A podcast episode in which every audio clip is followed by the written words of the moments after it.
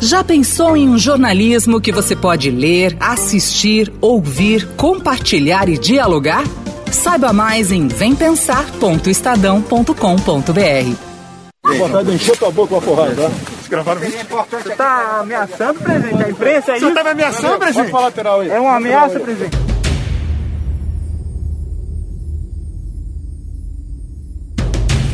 Foi assim que o presidente Jair Bolsonaro reagiu a uma pergunta sobre o dinheiro recebido por sua esposa, Michele Bolsonaro, de Fabrício Queiroz.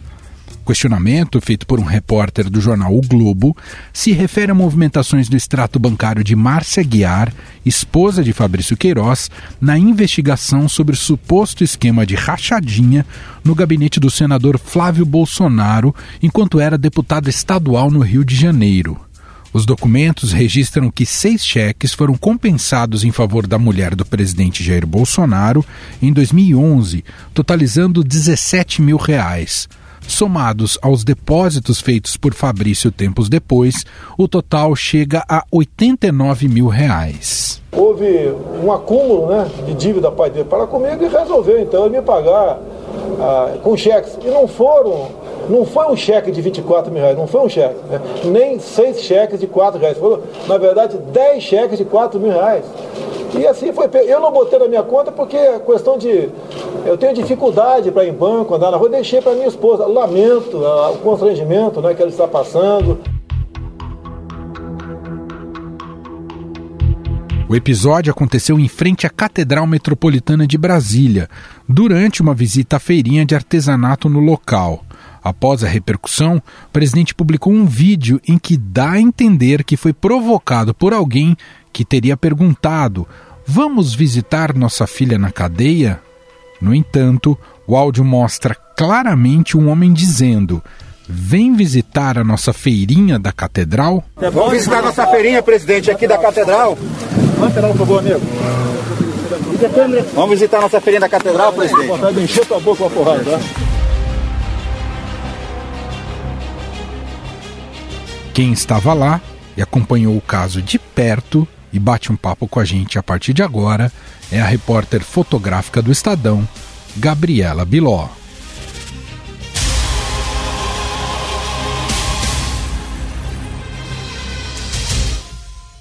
Tudo bem, Biló? Obrigado por estar aqui com a gente. Oi, Emanuel, tudo bem? É, oi para os ouvintes também. É, Emanuel, então, legal a gente voltar um pouco contar como começou o dia, né? Boa. O presidente Bolsonaro, ele já está alguns finais de semana passando fora, é, acho que faz três finais de semana, foi o último que ele saiu e, fez alguma coisa pela cidade de Brasília, né? Esse final de semana é, foi depois desse hiato dele não sair, não falar com a imprensa, ele anda muito afastado da imprensa, até os próprios apoiadores que antes ficavam do nosso lado, no Palácio do Alvorada, agora eles estão é, para o lado de dentro do portão, então quando ele conversa com os apoiadores, a gente não tem acesso a ele, então o acesso ao presidente anda bem restrito. E essas saídas que ele faz, há 15 dias atrás ele fez uma saída de moto, ele falou com a imprensa também, são as poucas oportunidades que os repórteres estão tendo de se aproximar do presidente. Ele está, assim, evitando entrevistas, não está fazendo declarações. Ele saiu para um almoço que ele, que ele disse no Twitter dele que era um tenente do Exército, um setor é, de residências militares aqui na Asa Norte. É, quando ele subiu para almoçar, o comboio presidencial acompanha ele e chamou a atenção dos moradores em volta. Então, as pessoas que estavam em volta dos prédios desceram para ver o presidente, ficaram aguardando na parte de baixo do, do prédio. Por que eu estou contando isso? Porque quando ele desceu, ele se deparou com muitos apoiadores. E é como se nessa, nesse momento, que é um espaço público, que não é dentro do palácio, os apoiadores e os jornalistas se misturam um pouco, porque, embora a segurança tenha tentado separar, mas na hora vira aquela confusão, muita gente quer tirar foto com o presidente, então todo mundo acabou se misturando um pouco. Os jornalistas, nesse momento, já conseguiram chegar um pouco mais perto do presidente, mas as seguranças é, estão sempre assim em volta do presidente, barrando um pouco, o presidente não estava respondendo as perguntas que já estavam sendo feitas nesse momento. Aí, nesse momento, ele entra dentro do carro, depois de ter tirado fotos, cumprimentado os apoiadores, e como é de praxe, nós da imprensa, a gente acompanha ele, até uhum. ele retornar para o Alvorada. E aí ele estava retornando já no caminho de volta para Alvorada, lembrando que Alvorada, que às vezes as pessoas confundem, Alvorada é onde ele mora. Então tem o Palácio do Planalto e o Palácio da Alvorada. Do Alvorada é onde ele mora. Então ele já estava retornando para onde ele, ele mora, que é o Palácio da Alvorada. E no caminho, Ele passou em frente à Catedral de Brasília. E aí ele encostou e parou. Como os carros da imprensa estavam atrás, a gente parou junto com ele. E aí o que aconteceu? É, quando ele saiu do carro, ele se deparou com uma praça praticamente vazia. Não tinha quase ninguém na praça da catedral. E aí ele saiu do carro e, lógico, câmeras, é, jornalistas, cinegrafistas, fotógrafos ficam em volta para fazer ele andando, para fazer ele cumprimentando as pessoas. Só que nesse momento não tinha, não tinha nenhum apoiador lá. Ele sai do carro e é, é bem interessante até porque a impressão que eu tive é que nesse momento ele pensou em recuar, porque ele viu que não tinha apoiador na praça e ele pensou em, em entrar de volta do carro. Então até tem uma sequência que ele de fotos que ele meio que chama os seguranças de volta, porque nisso os repórteres estão em volta e começam a perguntar. Só que aí veio esse senhor, ele trabalha numa feirinha, essa feirinha de rua, assim, de artesanato, é, que fica na frente da catedral. Ele tem um standzinho, assim, lá, com souvenirs, assim, de Brasília, né? E aí ele foi até o presidente, estava descendo do carro, e falou, presidente, é, vem ver, vem ver a feirinha da catedral, vem ver a feirinha da catedral.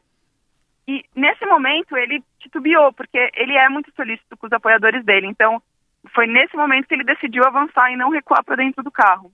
E aí, enquanto ele andava, os jornalistas em volta, foi então que o, que o jornalista do Globo fez a pergunta sobre os cheques do Fabrício para Michele. Ele prime... ele falou duas vezes sobre dar uma porrada no repórter. A primeira vez, ele falou para dentro. Ele estava olhando para frente e ele falou para dentro. Mas você, é, você pra... conseguiu ouvir já esse primeiro, Biló? Ouvi, eu estava na frente dele, eu estava bem na frente dele. E ele ele estava de máscara e ele falou meio para dentro. Ele falou, eu só ouvi alguma coisa, é, dá uma porrada nesse cara. Aí eu falei, nossa, o presidente falou a palavra porrada, né? Aí eu olhei assim, que que, que ele falou? Aí ele virou e falou mais uma vez. E aí nessa segunda vez que ele falou foi que os áudios pegaram, as câmeras pegaram. Encher tua boca uma porrada, tá? E aí ele virou pra frente, continuou andando e foi visitar a feirinha. Inclusive, é, depois algumas pessoas falaram é, que teria alguma outra frase, que depois, é, que acho que até o presidente postou que teria sido dita, mas na verdade a única outra coisa que foi falada ali em cima foi justamente o Ferante, que depois ele tem imagem junto com o Ferante, é, chamando ele para visitar. Então, eu acredito que ele só tem avançado para ir visitar a feira por causa desse, desse apoiador que chamou ele. Ele visitou a feira, voltou e entrou no carro. E nessa volta, também, como não tinha apoiadores na, na praça, os repórteres continuaram perguntando. E aí tudo que ele respondeu foi é, é, indagando sobre os cheques do Marinho, uhum. do Roberto, referindo ao Roberto Marinho, né? E aí os repórteres continuaram perguntando, ele entrou no carro e foi isso. Assim, teve aquele momento que todo mundo falou assim, nossa, isso realmente aconteceu, porque foi um momento assim é, bem chocante. Ô Biló, e então pelo que você acompanhou da cena e do ocorrido, porque realmente, como você até citou, tem essa narrativa correndo que a resposta seria de uma provocação dessa pessoa, inclusive estão tentando é, afirmar que disse outra coisa e não vem acompanhar a feirinha. Mas tá e já há áudios cristalinos de que o convite é para que o presidente vá a tal feirinha. Mas está uhum. claro que o, o, o timing de resposta do presidente não foi para esse convite, foi para a pergunta do, do repórter do Globo. É isso, Liló? O feirante estava à minha esquerda, bem para o canto, atrás dos seguranças. E o repórter estava à direita. Então, quando ele fala, ele olha para a direita. E mesmo porque ele não, ele não falaria que tem vontade de dar um soco na, na boca do feirante, que convidou ele, porque ele depois estava posando do lado do feirante e foi visitar a feira, né? Então, não teria por que a resposta dele ser ao feirante. Pegou um bottom, estava escrito é, Bolsonaro 22, ele pegou o bottom que o feirante estava vendendo, ah, esse é meu presidente, essas coisas. Então, ele não falaria isso pro apoiador dele, né? E mesmo porque o apoiador estava do lado oposto, o apoiador estava é, do lado esquerdo e o, o, o, repórter do meu lado esquerdo, né, do lado direito do presidente, é, porque eu estava de frente para o presidente. Então, o apoiador estava do lado esquerdo e o repórter estava do lado direito. E Biló, me diz uma coisa, o repórter se identifica como do Globo na hora de fazer a pergunta ao Bolsonaro ou, ou a resposta é de imediato? O Bolsonaro meio que dá a entender que sabia que ele era da, da empresa? É, eu não lembro dele ter se identificado, eu acredito que não. É, eu imagino que o Bolsonaro saiba quem são os repórteres que cobrem o Planalto diariamente, né? Então, eu imagino que ele já saiba. E esse é, e algumas outras situações que a gente fica é, de, de frente com o presidente, então ele acaba meio que tendo aquelas caras conhecidas, né? ele meio que sabe quem é quem. Bom, acho que está super bem descrito aqui pela Gabriela Biló, repórter fotográfica do Estadão, que acompanha muito, faz muito esses plantões ali, acompanha as saídas do presidente, que eram muito mais comuns e agora estão mais cada vez mais raras, e nesse fim de semana houve e houve com esse é, problemaço que está tendo uma repercussão gigantesca. Obrigado, viu, Biló, pelo relato. Obrigada a você, Manuel. Muito bom participar.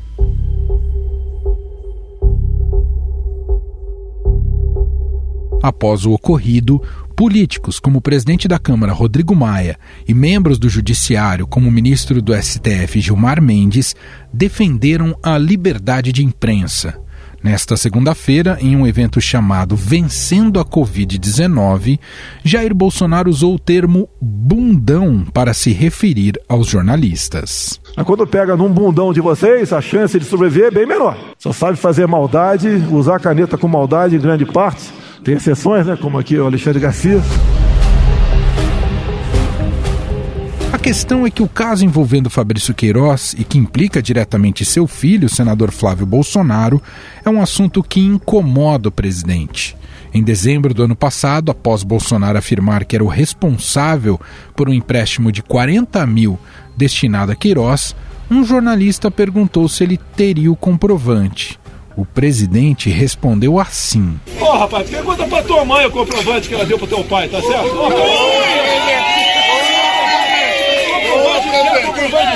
Você não presta, fica quieto, tô respondendo.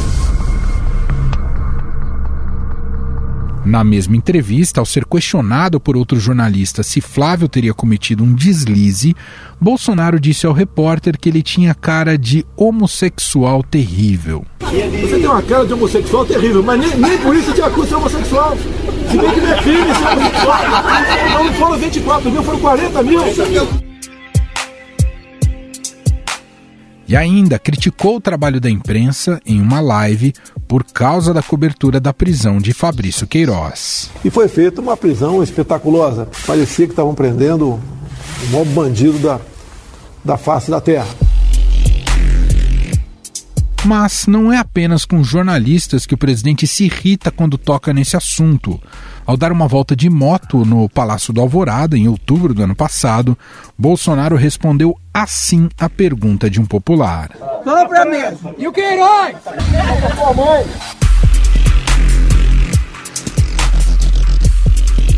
Fora o assunto Queiroz, Jair Bolsonaro coleciona atritos com a imprensa.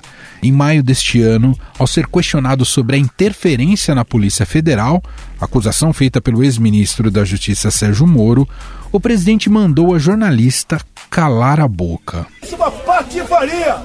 É uma patifaria! Folha, cala a boca, não perguntei nada. Um jornal patife e mentiroso. Está saindo, cala a boca, cala a boca. Em março, o presidente acusou a colunista do Estadão e editora do BR Político, Vera Magalhães, de ter mentido em suas reportagens com algo nunca escrito por ela. Vera Magalhães, já que você é mulher, né, se eu falar qualquer coisa, vou falar que estou agredindo as mulheres todo o Brasil. Você, como jornalista, você tem um pouco mais de. Se é que você faria isso, né? Um pouco mais de vergonha na cara, vamos assim dizer. E não fica buscando um furo jornalístico e publicar o que vem para cima de você. O que, o, o que interessa hoje em dia não é verdade, é quem posta primeiro. Em fevereiro, Jair Bolsonaro fez insinuações sexistas contra a repórter da Folha de São Paulo, Patrícia Campos Melo, por uma matéria sobre disparo de mensagens em massa via WhatsApp. Ele tinha do assédio da jornalista dele, ela queria, ela queria um furo, ela queria dar um furo. Ah, a, a qualquer preço contra mim. Afinal, por que Bolsonaro voltou a assumir uma postura mais radical contra a imprensa e as instituições? Por que o assunto Fabrício Queiroz incomoda tanto o presidente? Sobre estes temas, essas indagações, Gustavo Lopes conversa agora com o cientista político e professor do INSPER, Carlos Melo.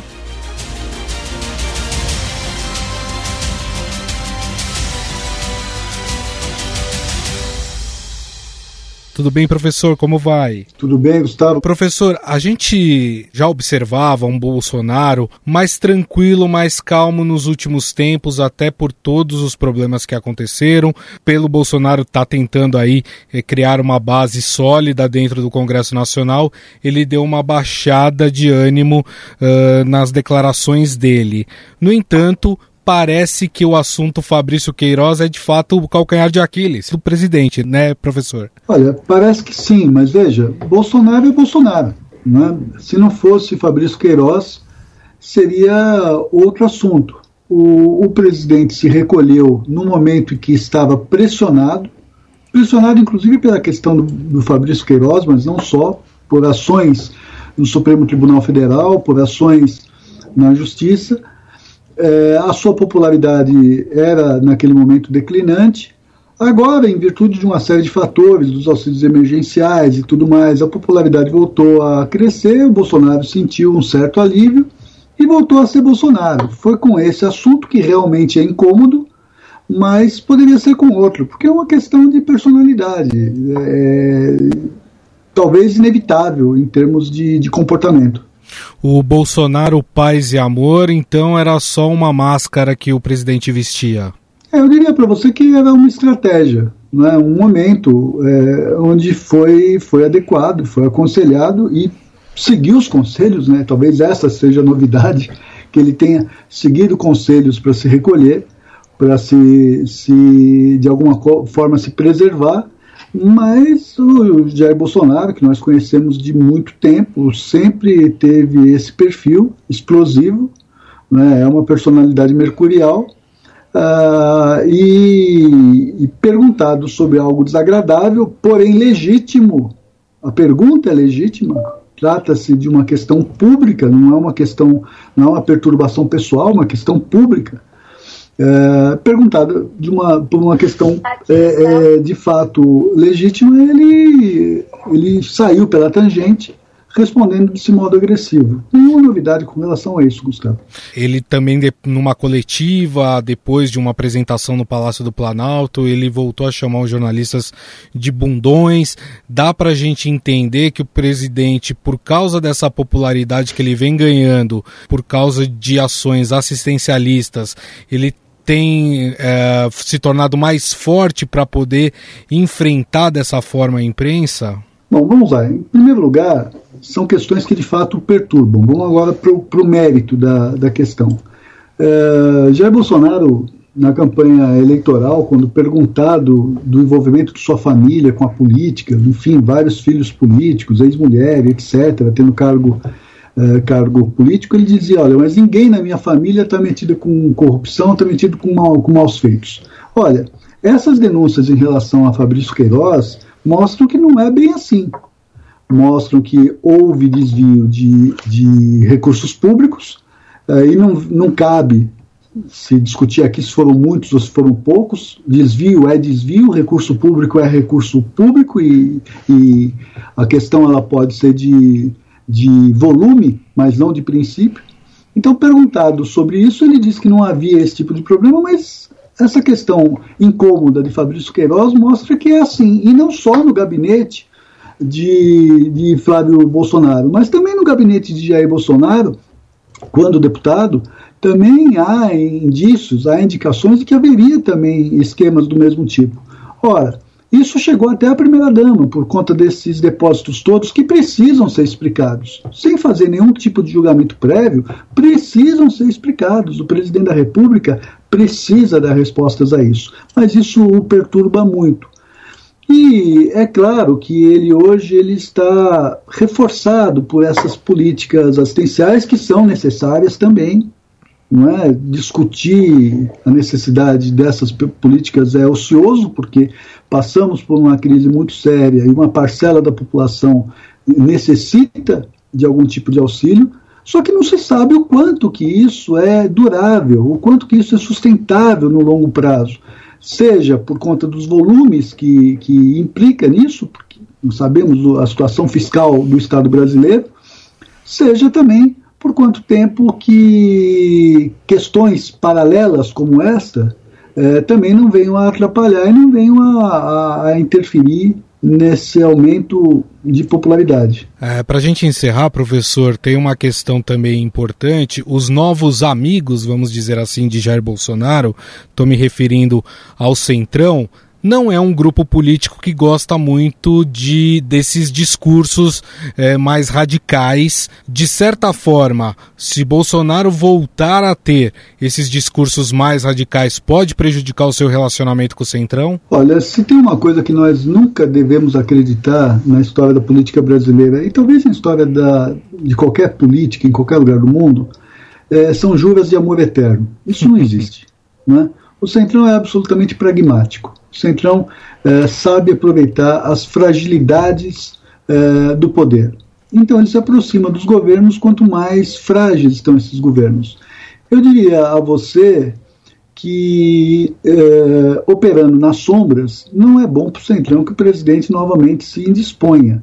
No entanto, se isso significar a maior fraqueza do presidente da República, não tenha dúvida, será mais uma oportunidade para que o Centrão exija mais em termos de cobertura do seguro saúde política que o Centrão, é, de certa forma, oferece ao presidente da República. Ou seja, o preço aumenta, né? O preço aumenta, não, não tenha dúvida. Bom, nós conversamos com o professor e cientista político do INSPER, Carlos Mello. A gente falou um pouco sobre mais uma reação aí radical, né, do presidente Jair Bolsonaro quando questionado em relação aos cheques depositados para a primeira-dama Michele Bolsonaro pelo ex-assessor parlamentar de Flávio Bolsonaro, Fabrício Queiroz. Professor, gostaria mais uma vez de te agradecer. Muito obrigado, viu? Sempre um, pra, um prazer falar com vocês e seus ouvintes.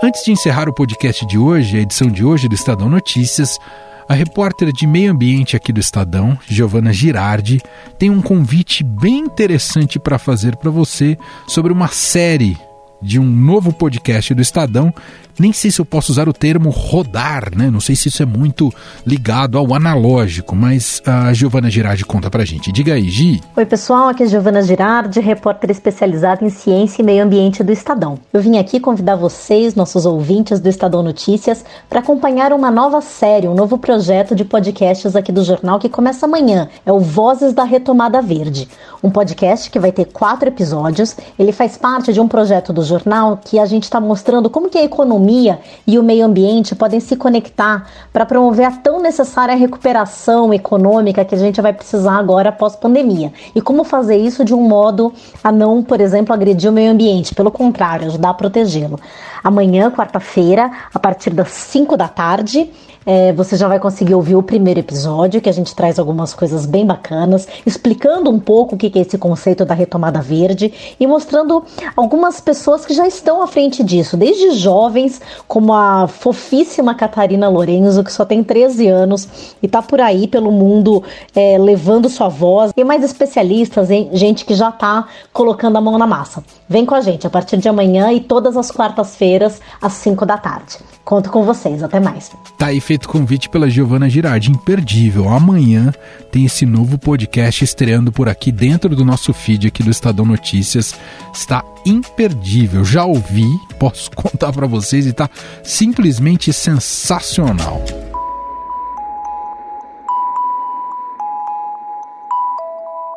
Estadão Notícias. Estadão Notícias desta terça-feira vai ficando por aqui. Contou com a apresentação minha, Emanuel Bonfim, produção de Gustavo Lopes e montagem de Moacir Biasi. Diretor de jornalismo do Grupo Estado é João Fábio Caminuto. Para conversar com a gente, podcast@estadão.com. Um abraço para você e até mais. Estadão Notícias.